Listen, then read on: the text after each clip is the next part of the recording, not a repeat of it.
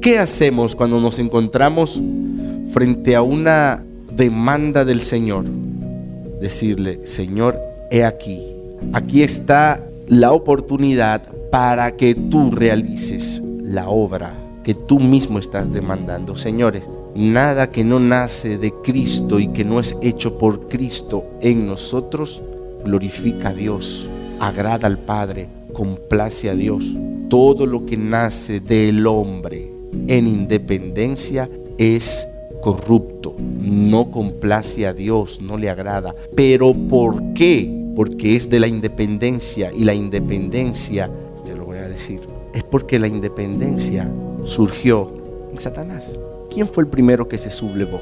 ¿Quién fue el primero que quiso tomar decisiones aparte de Dios y ser como Dios? ¿Y cuál fue el engaño a la mujer? Serás como Dios. De ahí nace todo. El yo nació en Satanás y el yo fue transmitido al hombre en forma de pregunta por medio de la serpiente. El hombre correspondió a ese deseo y automáticamente el hombre recibió una simiente corrupta y eso ha venido transmitiéndose de generación en generación. Por eso recuerde que la primera vez que el hombre peca, no peca haciendo o queriendo algo malo, peca queriendo algo bueno.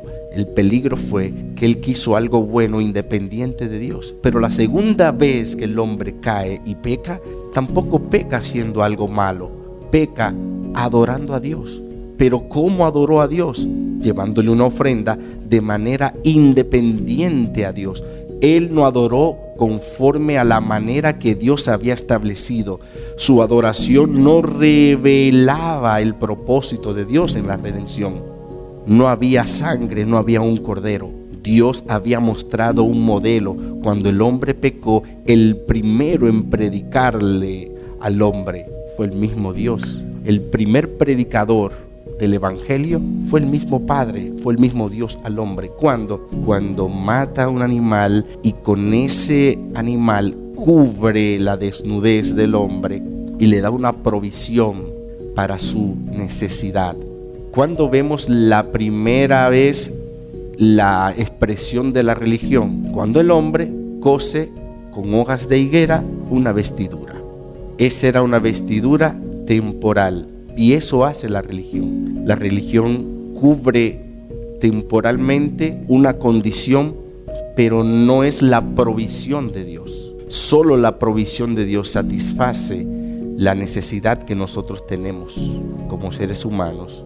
Fallamos, caímos y como consecuencia perdimos esa luz que nos rodeaba, porque al principio Adán y Eva estaban rodeados de una luz cuando pecan se fue esa luz.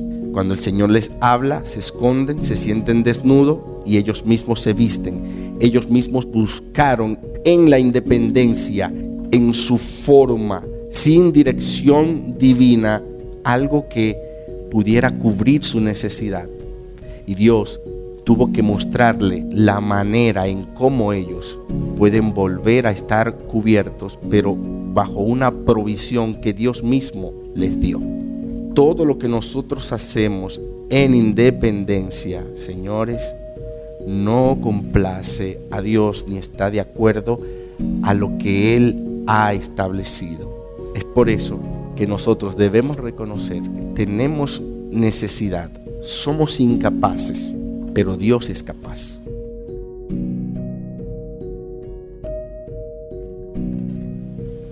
No es pecado reconocer nuestras debilidades, pero sí es pecado no depender y confiar en Dios.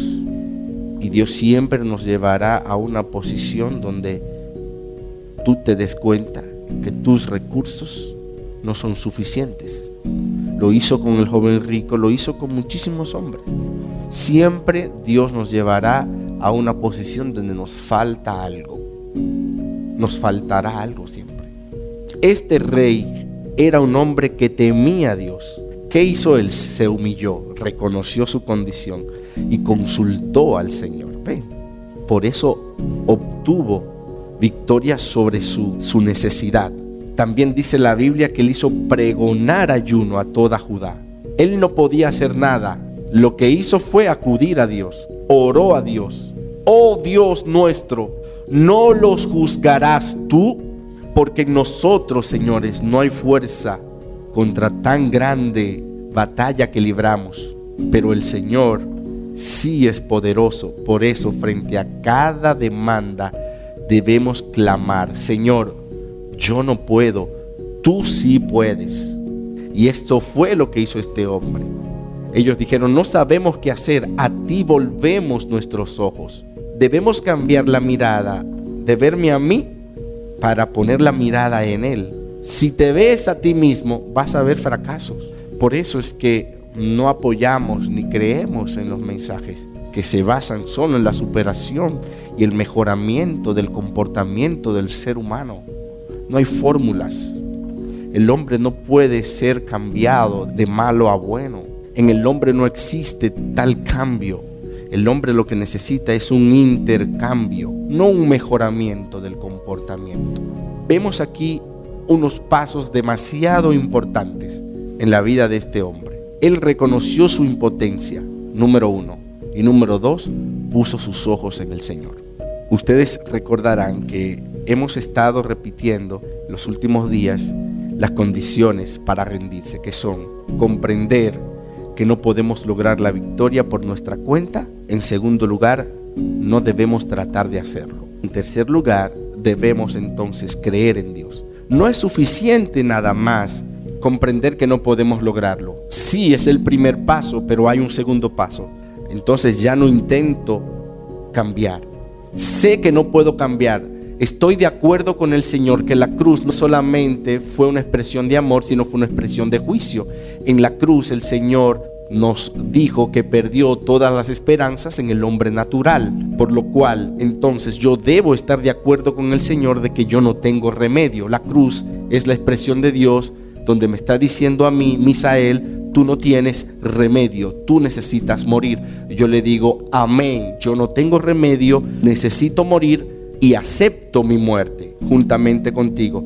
Pero después que muero no voy a intentar hacerlo otra vez voy a dejar que tú lo hagas. Pero ¿qué necesito ahora? Creer. Porque si solo me quedo en el reconocimiento de que no puedo lograr hacer yo y que no voy a tratar de hacerlo, no voy a ver la manifestación de la victoria. Cuando veo la victoria aplicada a mi experiencia, cuando creo, necesito creer en Dios, depender de Dios. Estos hombres reconocieron su impotencia, pusieron sus ojos delante del Señor ahora, miraron al Señor y vieron que el Señor podía y creyeron en que Dios lo iba a librar de sus enemigos. Pero ellos no hicieron nada. ¿Qué leímos? Él reconoció que no tenía la fuerza para resistir al enemigo. Tampoco sabía qué hacer y no tenía más alternativa que acudir al Señor. Inmediatamente Dios envió un profeta. ¿Y qué le dijo el profeta? No temáis, el verso 15, ni os amedrentéis delante de esta multitud tan grande, porque no es vuestra la guerra, no es vuestra la batalla, sino de Dios. Aleluya. Cuando nosotros reconocemos nuestra incapacidad, cuando nosotros renunciamos a tratar de seguir intentándolo y creemos en el Señor, entonces Dios demostrará que Él es el autor y el responsable de la victoria. Que la batalla es del Señor, no tuya, no mía. Tu única posición es ser un espectador. Mira lo que Dios va a hacer. Ni la victoria, te lo repito, ni el fracaso dependen de ti. Tú no has podido con tu mal genio, no has podido con el orgullo, con las dudas, con los pensamientos que te vienen. Entrégaselos al Señor. La batalla no es tuya, sino de Dios. Él dice, no habrá para que peleéis vosotros en este caso. Verso 17. Dios no solo exige que permanezcas de pie, Él quiere que bajes las manos y se lo dejes todo a Él. Entonces solo necesitas estar parado y quieto y ver la salvación de Jehová. Estad quieto y ved que yo soy Jehová. Jehová peleará por vosotros. Y no solo se lo dijo a él, se lo dijo a otros. Jehová peleará por vosotros y vosotros estaréis tranquilos.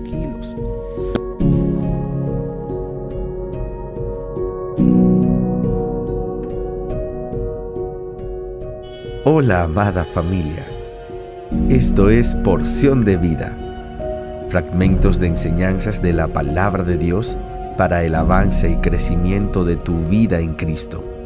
Gracias por acompañarnos diariamente, esperando que la palabra te inspire a amar a Dios y a crecer en la fe. Paz para todos. Un fuerte abrazo de su hermano en Cristo, Misael Alexander.